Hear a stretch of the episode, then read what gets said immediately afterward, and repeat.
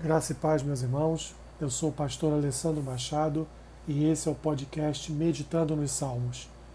Hoje com o Salmo 102, que diz assim: Arrependimento e esperança, oração do aflito que desfalecido derrama o seu queixume perante o Senhor.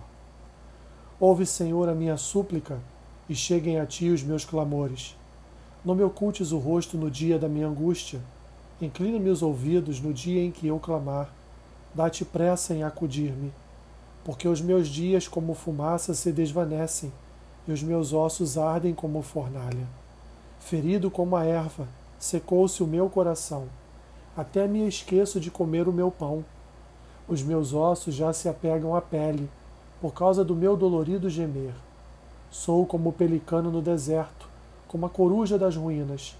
Não durmo, e sou como passarinho solitário nos telhados. Os meus inimigos me insultam a toda hora. Furiosos contra mim, praguejam com o meu próprio nome. Por, por pão tenho comido cinza e misturado com lágrimas a minha bebida. Por causa da tua indignação e da tua ira, porque me elevaste e depois me abateste. Como a sombra que declina, assim os meus dias, e eu me vou secando como a relva. Tu, porém, Senhor, permaneces para sempre, e a memória do teu nome de geração em geração. Levantar-te-ás e terás piedade de Sião. É tempo de te compadeceres dela, e já é vinda a sua hora, porque os teus servos amam até as pedras de Sião e se condoem do seu pó. Todas as nações temerão o nome do Senhor, e todos os reis da terra a sua glória, porque o Senhor edificou a Sião apareceu na sua glória, atendeu à oração do desamparado e não lhe desdenhou as preces. Ficará isto registrado para a futura geração, e um povo que há de ser criado louvará o Senhor. Que o Senhor, do alto do seu santuário, desde os céus baixou vistas à terra, para ouvir o gemido dos cativos e libertar os condenados à morte, a fim de que seja anunciado em Sião o nome do Senhor e o seu louvor em Jerusalém quando se reunirem os povos e os reinos para servirem ao Senhor. Ele me abateu a força no caminho e me abreviou os dias. Dizia eu, Deus meu, não me leves na metade da minha vida, tu, cujos anos se estendem por todas as gerações. Em tempos remotos, lançaste os fundamentos da terra, e os céus são obra das tuas mãos. Eles perecerão, mas tu permaneces, todos eles envelhecerão como uma veste, como roupa os mudarás e serão mudados. Tu, porém, és sempre o mesmo, e os teus anos jamais terão fim. Os filhos dos teus servos habitarão seguros, e diante de ti se estabelecerá a sua descendência. Salmo de lamento pessoal, um hino de um aflito que não é individualista, pois se vê no ambiente de uma comunidade e seu bem-estar está ligado ao bem-estar do povo de Deus.